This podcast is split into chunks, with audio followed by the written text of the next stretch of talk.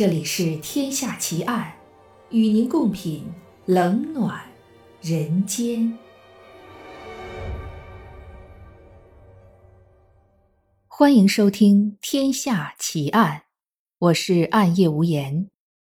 今天为您带来的案件是千面凶徒连续杀人奇案。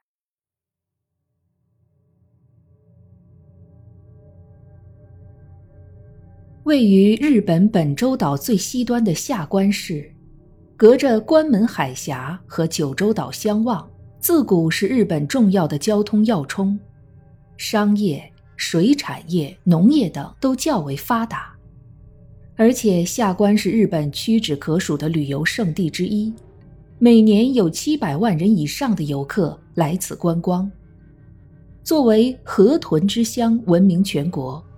河豚交易量占全国首位，只有在这里才能吃到地道的河豚料理。然而，在六十五年前，下关也是某个连续杀人案的起点。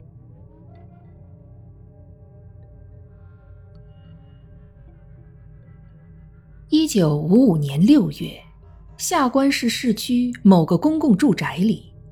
大西家连日都不见有人出入，但渐渐的，邻居陆续闻到异味儿，好像是死老鼠的味道。但怎么越来越浓了？老鼠的话，应该不至于这样吧？就是说，大西家好像好几天都没看到人了，怎么回事儿？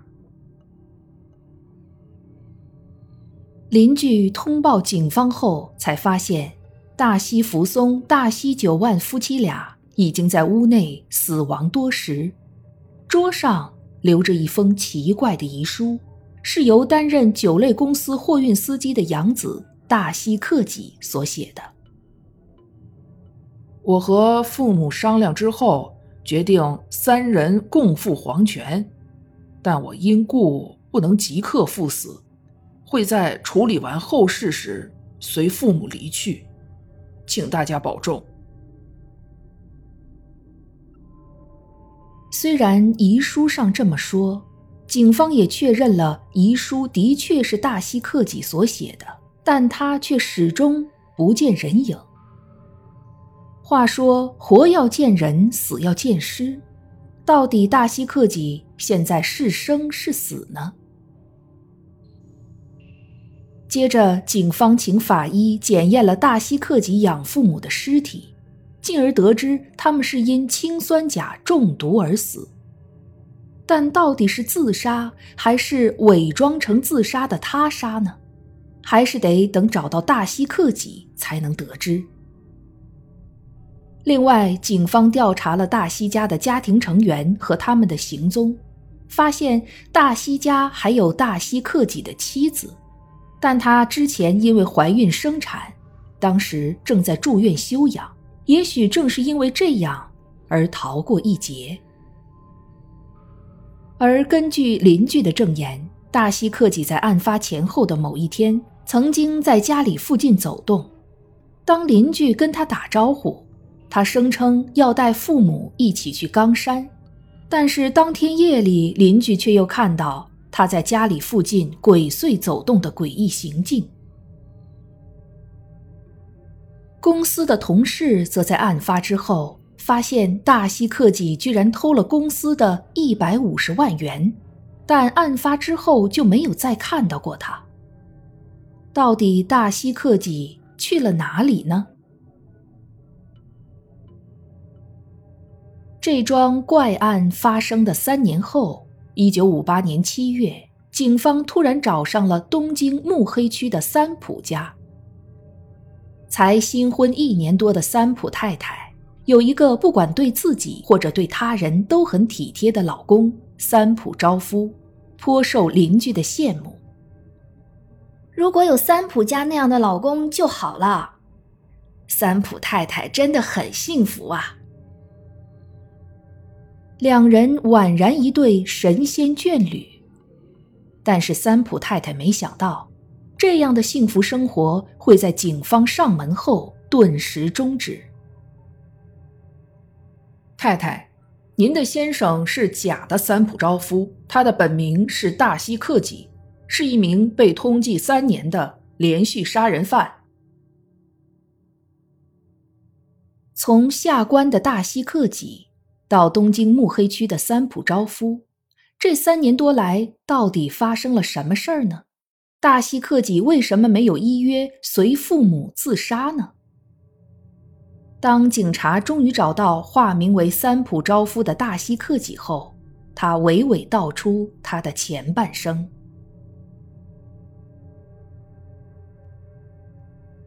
大西克己其实是大西九万的私生子，一九二八年出生后，以养子的名义来到大西家。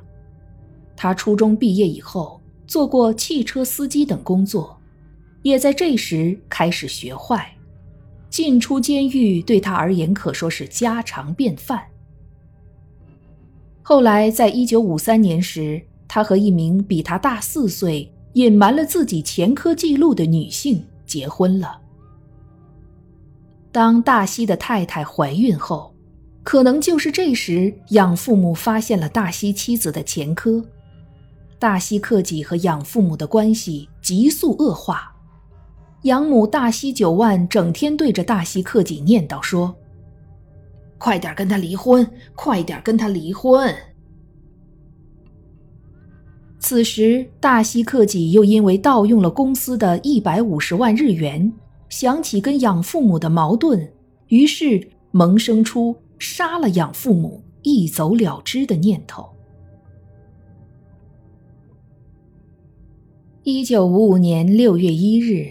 大西克己的太太因为即将临盆而住进医院，剩下大西福松夫妇和大西克己在家。大西克己以太太生孩子为理由，在家中准备了酒菜和大西福松夫妇庆祝，而且还合影留念。大西克己趁两人醉醺醺的时候，骗两人喝下掺了氰酸钾的果汁，大西福松夫妇就这样。一命呜呼，而大西克己则拿走先前盗用的公款中的一百三十万元逃走。他可能是念在夫妻间的情分，还留了二十万给在下关待产的妻子当安家费吧。如果大西克己就这样静静的逃亡，在别的地方隐姓埋名展开新生活。也许之后的一切就不会发生。然而，根据警方的调查，他显然没有就此停手。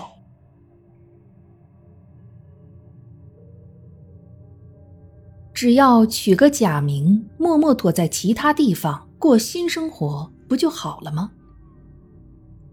其实一开始时，大西克己也是这么想的。于是他跑到和下关一水之隔的九州岛，化名为藤田，以贩卖食品为业，生意也还不错。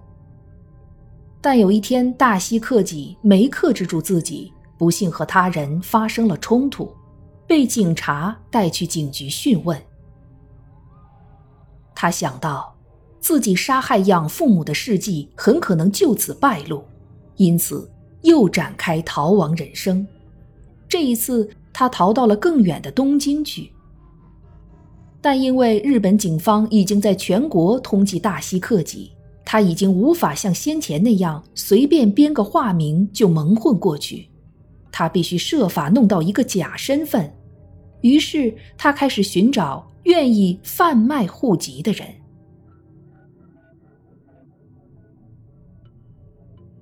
一九五六年二月。大西克己在东京向岛这一带的风化场所找到了一个愿意以四万元贩卖户籍的男子，这个男子就是来自北海道的三浦昭夫。买到三浦昭夫的户籍之后，大西克己将三浦诱骗到冈山县仓敷市的山上，骗他服下含有氰酸钾的胃药，在三浦昭夫毒发身亡后。大西克己把他的尸体烧成难以辨认的焦尸。成功成为三浦昭夫的大西克己再度回到东京找工作，展开新生活，并且又认识了新的对象，还在新女友的资助下，将三浦昭夫的户籍从北海道迁到了东京，并和女友结婚生子。大西克己的人生可以就这样如意下去吗？如果是这样的话，我们现在也就不会知道他的故事了。一九五七年的一天，喝醉的大西克己又闯祸了。他闯进别人家里，引起骚动，而且被当场逮捕。这一次，因为警方得到了他的指纹、照片，大西克己意识到。这很可能会让他的身份曝光，他必须再找一个替身。在找替身之前，他在一九五八年一月先假造了一封从北海道发来的电报：“妈妈去世了。”用这个理由向公司上司和小舅子借了七万日元。借到钱之后，他在浅草找到一名年纪相仿。又愿意用一万五千元的代价卖证件给他的佐藤忠。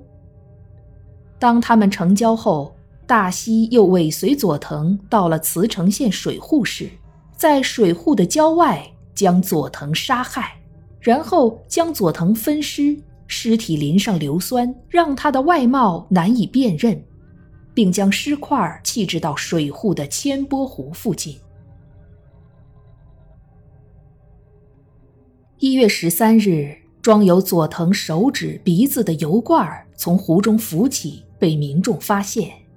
警察在湖边的竹林里找到了其他尸块，经比对后确认为同一人。凶手不仅用硫酸将死者的容貌彻底毁容，也细心地将死者手指的指纹全部割除。幸运的是，警方在弃尸地点附近找到了死者的遗物。通过遗物上的指纹，确认死者为曾有盗窃自行车前科的佐藤忠。佐藤忠的家属说，佐藤在失去消息的前一天，曾有个姓西田的男子来找他。西田在齐部的大凑经营一家皮革店。说，因为雇佣了佐藤君做推销员，所以需要移居证明和户籍副本。西田第二天再次出现，拿了文件之后，带佐藤一起离去。从那以后，佐藤就失去了踪迹。警方又在浅草附近的旅店找到了佐藤和西田的投诉记录，上面登记着岐部县。击碎艇西田堡，警方认为佐藤应该就是被这个西田堡所杀，但是要怎么才能找到这个西田堡呢？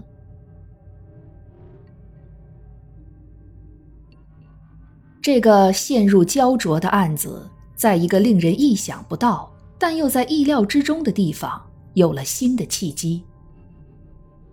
就在同一年的七月。日本警视厅对全国警察机关发布了二十六起通缉公告，其中包含大西克己杀害养父母案。当通缉通告发到福冈监狱时，福冈监狱的狱警赫然发现文书上大西克己的指纹编号居然跟另一起案件的嫌犯一模一样。这个案子就是之前大西克己以三浦昭夫的身份喝醉后闯入他人家里被警察逮捕的那起案子。警方终于发现了这其中的蹊跷，但为了不打草惊蛇，警方带着大西克己的照片到三浦昭夫的家和公司附近进行暗访。受访的人都一致表示。照片上的人是三浦昭夫，公司的上司还顺便称赞他很认真。那么，到底真的三浦昭夫去了哪里？是否已经被杀害呢？警方在逮捕大西克己的同时，也清查了日本全国的无名尸体，并让居住在北海道的真正的三浦昭夫家属指认尸体。最后，家属根据烧剩的遗物，确认冈山县仓敷市的焦尸就是三浦昭夫。原先三缄其口的大西克己，到此才终于招认杀害养父母三浦昭夫和佐藤忠。一九五九年，大西克己一审被判死刑。二审时，他的辩护律师因为气愤大西克己犯下如此令人发指的罪行，而拒绝和他会面，拒绝为他辩护。大西克己最后在一九六一年终审被判处死刑，并于一九六五年被执行死刑。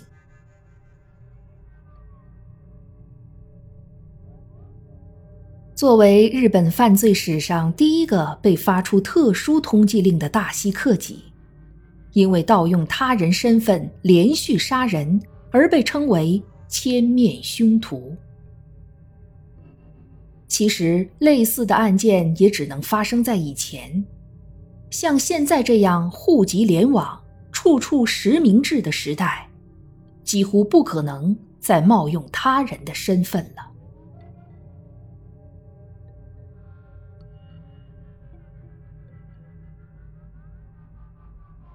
这一集的节目到这儿就结束了。如果您喜欢我的节目，请关注我或订阅我的专辑，谢谢。我是暗夜无言，让我们下一集再见。